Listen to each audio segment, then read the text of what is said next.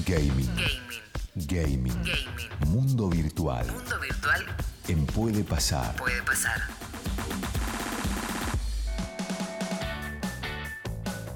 Estimado Fernando Vida, ¿cómo le va? Buen viernes, feliz día del trabajador. Usted lo merece, 8 y 36 minutos de la mañana. ¿Cómo anda? ¿Qué tal? ¿Cómo le va? Feliz día para todos. Yo nunca trabajé en Kufner, así que no sé si... Este, Él trabaja y esto. trabaja mucho y yo lo conozco y hemos trabajado durante mucho tiempo juntos y es un muy No, buen trabajador, lo digo yo, no. lo dice usted. Usted lo que nos va a decir, si tiene ganas, Sí. es cuál fue su primer trabajo. ¿Cuál fue el primer trabajo de Fernando Vida? Eh, Bueno, el tema es así. Yo, como le dije recién, nunca trabajé, porque trabajar es otra cosa, pero digamos que más o menos se podría considerar como primer trabajo eh, en una radio muy importante de, de la ciudad de Buenos Aires. Yo hacía, en las transmisiones de ascenso de los sábados, hacía conexiones desde otras canchas. Y la primera cancha que me tocó visitar, haciendo, cantando los goles, los cambios y los corners, fue la cancha de Tigre, cerca de su casa. La cancha de Tigre. ¿Y es Sí, esa conexión en la cual usted ya tenía un celular en su mano o tenía que ir, porque la conozco y laburé ahí, o tenía que ir al kiosco de la esquina que tenía teléfono público? Eh, fue en el año 99, este, último Ajá. año de, de- de la década del 90, y yo ya tenía celular en esa época. Tenía una startup Claro, con tapita claro. que no se, no se podía ni mandar mensaje de texto. sí, sí, Este, sí, sí, pero, sí. pero ya tenía celular. Nos debemos haber cruzado entonces en las canchas Eh, seguramente, sí, seguramente. Para esa época, sí. Mirá vos, ah, qué lindo, qué linda, qué linda tarea esa, ¿eh? qué linda tarea esa también, qué bueno, mirá vos, mirá vos. Sí. Porque hay que Sí, con el contarle a la gente que está también que escuchándonos en a este momento. en ese momento. Claro, claro, pero digo, hay que contarle también, porque quizás pasa, Clau, y creo que en esta me vas a acompañar, que antes de los celulares, esa tarea se hacía igual, y uno debía buscar, eh, igual no la viví tan yo en carne propia esa etapa, pero sí colegas relativamente cercanos en cuanto a edad, o un teléfono público cerca, o a veces, cuando no había línea, porque había clubes que no tenían línea, no sé, Armenio en Maswich, por ejemplo, eh, alguna casa cercana que te prestase el teléfono para poder informar a la radio. Caramba, por suerte yo la de pedir prestado un teléfono no, pero sí la de buscar Ajá. el teléfono, el teléfono público ¿En que hubiese en las inmedi- inmediaciones del estadio para ir pasando, sobre todo los partidos que eran de horarios más complicados y que no tenían televisación. Entonces vos ya pasabas la formación y un pequeño resumen del primer tiempo, como para llegar después, en mi caso de gráfica, a la redacción y después ahí hacer el informe Claro. completo. Pero sí, la de, la de ir con este, ir con monedas a la cancha o con la tarjeta, en ese caso cuando hubo tarjeta, para, para poder hacer el llamado telefónico, porque si no había muchos clubes que no, no tenías manera de, de que te prestaran el teléfono de línea. Claro, exactamente. Ya qué, época, qué ¿Qué época. Mirá, el recuerdo que Estamos nos ha traído. teléfono Mira, dame, dame actualidad, tecnología y todo, y todo esto tan importante que nos traes. Pon esta historia en colores, por favor, te lo pido. Sí, sí, sí, sí. No, no, le decía que Martínez está googleando en este momento teléfono público para Claro. ver qué era un teléfono público. Más o menos. No, no, no. lo- te juro ¿Sabe que. qué es un cospel? Sí, ¿Sabe qué es claro. un cospel? Sí, claro. Ah, Lo ¿qué es? único. Un teléfono público. Un- No, no, no, no. no, No, es el que tenés que marcar, la, que tenés que ponerla la moneda, la moneda. Cospel, si no es la el moneda. cospel es la moneda. El cospel es esa Es la moneda, moneda. que La servía. Claro. Claro, la ficha. Uno la compraba y tenía, era plana de un lado y tenía tres ranuras del otro y el logo de Entel tenía en la parte en la parte plana. Eso era un Pero no te olvides el cospel del subte, que también, que ese era lisito, lisito y no pesaba nada, era, parecía de aire la, Claro. el cospel del subte. No, lo que a mí me viene al pensamiento de, bueno, ¿qué pasa si había fila para el teléfono público? ¿No? Como eh, también pasaba que no había esa cuestión de inmediatez. Podías esperar o demorarte media hora, ¿no? Sí. No porque empezaba el segundo tiempo. Claro, ¿no? No, En pero mi lo caso que, pasaba, lo que claro. pasaba era que había un gol, vos ibas a decirlo y escuchabas el grito de hinchada. Y en ese momento había dos hinchadas. No sabías quién lo había hecho el gol. Claro. Estamos en medio de una columna de gaming. Ustedes están, están- Sí. está- estamos, estamos bien, ¿no? Mira, por favor, tome la rienda. Tome la rienda. Bien, bueno, primero para abrir esta columna de todos los viernes, vamos con noticias, lo que pasó esta semana en el mundo de los deportes electrónicos, de los esports. Para empezar, vamos a decir que se terminaron de jugar las semifinales de eh, la Unity League, que es la Liga Argentina de Counter-Strike, un juego que seguramente si no lo jugaron, igualmente todos lo conocen.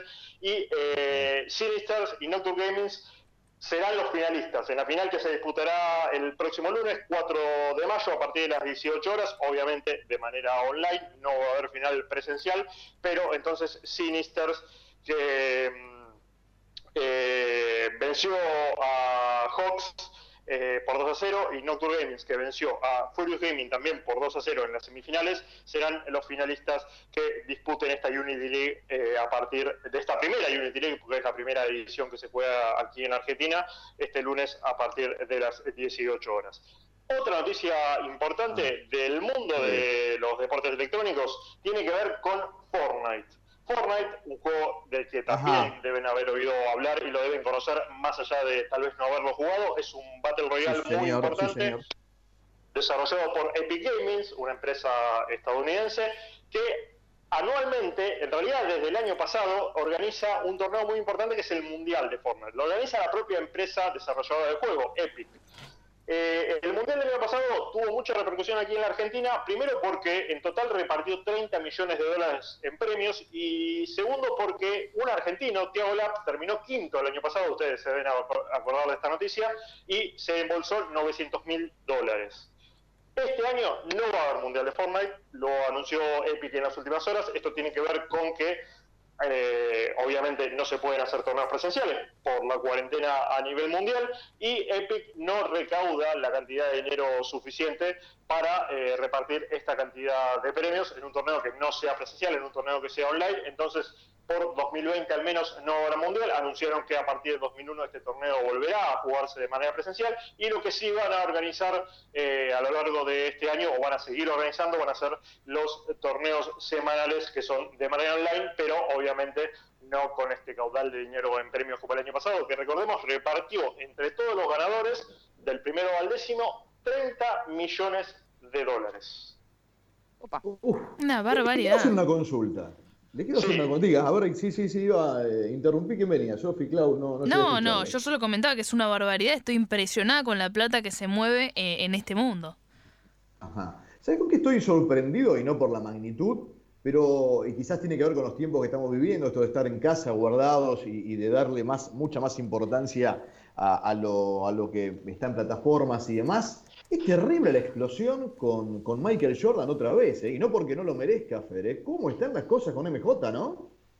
Y sí, bueno, tiene que ver mucho Netflix en todo esto porque hace un par de semanas se estrenó aquí en la Argentina, no tiene nada que ver con gaming lo que estoy diciendo, pero El Último Baile, esta serie producida por ESPN y Netflix, que cuenta los entretelones de aquel último campeonato de los Chicago Bulls en 1998 y Jordan volvió a estar como este, en la mira de todos. Así que si le parece vamos a hablar de Jordan. ¿Le parece? Ujú. Bueno. Dale, dale, Sí, maravilloso.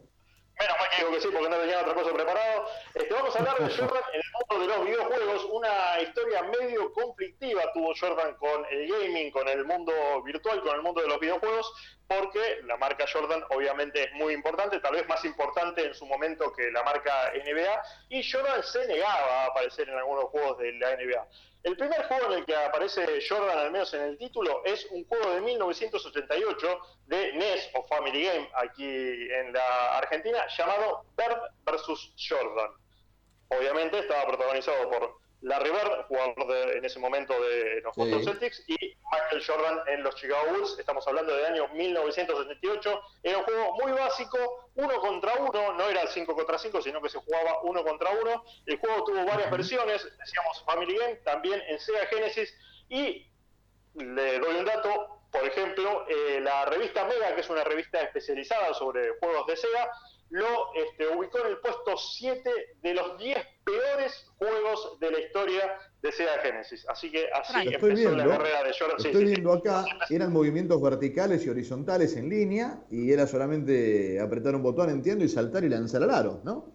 Sí, sí, recordemos que en ese momento eh, los controles de los videojuegos tenían este, la cruz para moverse y solamente dos botones que eran A y B, con Ah, lo cual los movimientos eran este, mucho más limitados. El juego, más allá de los movimientos limitados, es realmente una porquería y así arrancó el camino de Jordan en este terreno virtual este, de los videojuegos en el año 1998. Pero hay más, señor, porque eh, un par de, Sí. algunos años después, en el año 1993, eh, Electronic Arts, compañía que todos conocemos por el FIFA, por ejemplo, lanzó un juego Sí, llamado Jordan in Flight, Jordan en vuelo, sería en español, que es un juego para eh, PC, para computadora, para MS-DOS, el sistema operativo previo a eh, Windows, que obviamente la señorita Martínez no conoció nunca. El juego estaba bastante bien, era un juego con un entorno 3D, también este, obviamente de, de básquet, este, que era bastante revolucionario porque estamos hablando del año 1993 y este, los movimientos en tres dimensiones no eran algo habitual como ahora sí lo son en el mundo de los videojuegos. Sí, 93 años ya, en el cual había ganado dos anillos, ese 93 iba a ganar el tercero de NBA, y año posterior, por ejemplo, a el Dream Team de Barcelona 92, o sea, ya un Jordan recontra consagrado, a diferencia de aquel del 88 que estaba empezando a, a mostrar, ya era un grandísimo jugador, pero recién empezaba a dar pasos, ¿no? Exactamente. Y además, otro tema es que en ese momento, en esos eh, primeros años de la década del 90, en los primeros cinco años de la década del 90, comenzaron a eh, salir los juegos NBA Live, que también eran desarrollos de Electronic Arts, al igual que, por ejemplo, el FIFA, como decíamos antes, pero Jordan no estaba en esos juegos. Algo eh, que pasaba que era medio extraño era que Electronic Arts le compraba las licencias a la NBA de los equipos y los jugadores, cada jugador recibía dinero por esa licencia, pero la marca Jordan ya en ese momento, principio de la década del 90, ya era muy importante, entonces Jordan tenía gente que le manejaba su propia marca para el tema de los videojuegos y no permitía que su nombre apareciera en, en estos NBA Live, con lo cual si vos elegías a Chicago Bulls, por ejemplo, tenías a cuatro de los titulares este, y el quinto jugador era Player 99, el jugador 99, que era un jugador que tenía todas las características de Jordan, pero que no tenía el nombre de Jordan. Ajá. Rarísimo todo. Qué trampita, Sí, muy- qué trampita esa. Sí, sí, muy raro todo porque tenías todos los planteles completos, menos Chicago Bulls, que le faltaba este, un jugador. Eh, en el año 93, digamos después del último Sí.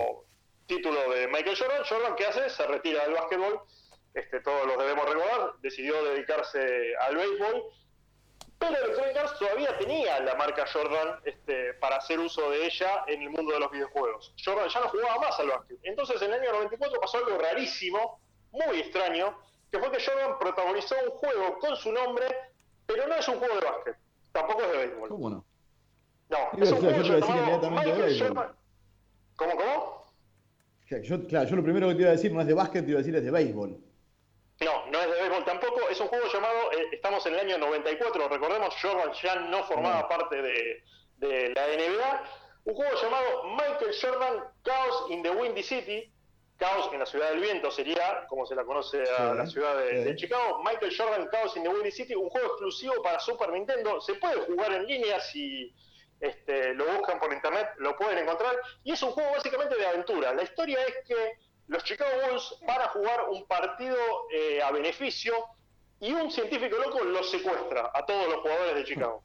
Jordan, que ya no formaba parte de ese equipo, decide ir a rescatar a sus compañeros.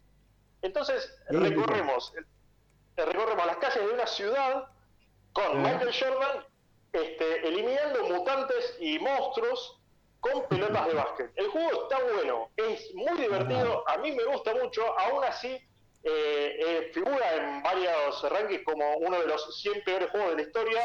Es una idea muy extraña, eh, es una idea muy rara, pero el juego está es, es realmente divertido, si lo pueden jugar, es un juego del año 94. ¿Cómo es el nombre? ¿no? ¿Cómo es el nombre? Jordan Chaos, Chaos, en inglés, C-H-A-O-S, Sí. the Windy City. Acá lo tengo, mirá, mirá, acá lo, acá lo estoy. Mirá por la portada con un par de balones de básquet en su mano, eh, fuego, sí. fuego. Igual. Fuego. Si el señor eh, Fernando Guida dice que le parece bueno y le parece divertido, yo le creo, porque él es muy sincero, no tiene problemas en Ah. decir que es una porquería, algo que le parece malo. Así que yo le creo. Le, le daría una Bueno, oportunidad. bien. Totalmente. Sí, sí, sí. El juego es, es realmente muy divertido, además es muy, eh, es muy original porque... Es medio de, eh, plata- de plataformas, ¿no? Es, es, es como de plataformas, plataformas, ¿no? De pasar juego niveles, algo así, por lo que parece. Exactamente, es un juego de una categoría que eh, se conoce en el mundo de los juegos como Metroidvania, que es este, estos juegos de ir para adelante y para atrás en un escenario de manera lateral, este, derrotando enemigos, en este caso son monstruos y mutantes los que tenemos que derrotar, estas creaciones de este científico loco que decidió eh, secuestrar al equipo entero de Chicago Bulls. Algo muy extraño, pero que más o menos iba a marcar la línea de lo que iba a hacer Jordan en los años siguientes, porque recordemos que en 1996 protagonizó una película muy conocida por todos llamada Space Jams, que tampoco tiene nada que ver con, con el mundo del, del básquet.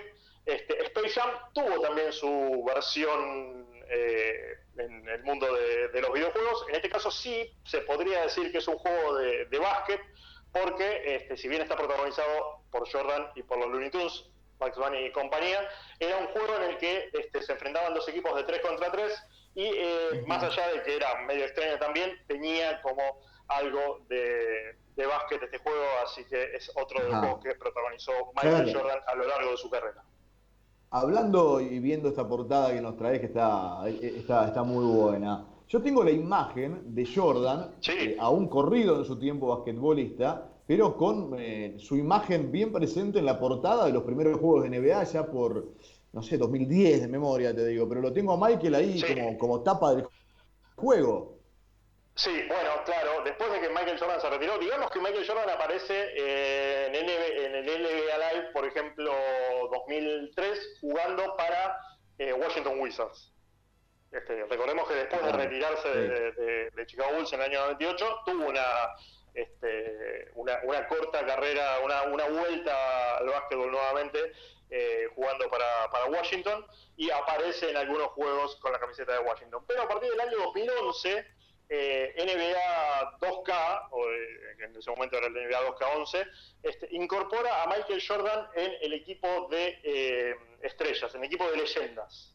Y aparece, de hecho, en, el NBA 2011, aparece en la etapa este, del juego presentando esta posibilidad de jugar con Michael en, el equipo de, leyendas de, de la NBA y lo hizo varias veces a lo largo de varios juegos, hasta el último, hasta el NBA 2K20, en el que también está este, Michael Jordan como personaje jugable, recordemos, este, jugando en el modo leyenda, no con los jugadores viejos. Exactamente. Bueno, estimado, la verdad siempre es, un, es un placer. Eh, eh, la recomendación de, Jordan, esa libre y gratuita que usted habitualmente nos deja, sería esta, la de, la de, bueno, Caos en la ciudad ventosa, digamos, para traducirlo de alguna manera. Claro, Caos en la Ciudad del Viento. La Ciudad del Viento es obviamente Chicago. Este, Michael Jordan, Caos in the Windy City. Se puede jugar. Eh, la semana pasada este, recomendamos algunos sitios en los cuales eh, se podía jugar juegos de Super Nintendo en la computadora. Otro datito así este, de color, un bonus track. Hubo otro basquetbolista que también protagonizó un juego que no tiene absolutamente nada que ver con el básquetbol. Es obviamente Shaquille O'Neal, que es otra este, persona que está que tiene bastantes particularidades dentro del mundo de la NBA. Y en el año 94, también, el mismo año en el que se lanzó Michael Jordan Cowboys in the Windy City, salió un juego para Super Nintendo y para Sega Genesis llamado Jack Fu. Así solo, Jack Fu. Jack con Shaquille O'Neal, Fu de Kung Fu, ponele, que era un juego de peleas, tipo Street Fighter o Mortal Kombat. pero uno de los personajes que podías elegir era el gigante en ese momento de Orlando Magic, después en Los Ángeles Lakers, Shaquille O'Neal. Mire, mire, mire, está bueno, está bueno. Ese no lo, la verdad no me lo contaba. Fer, que termines muy bien el Día del Trabajador. Te dejamos un abrazo muy grande y siempre un placer ¿eh? que estés aquí con nosotros dialogando en esta mañana de, de viernes en Puede Pasar.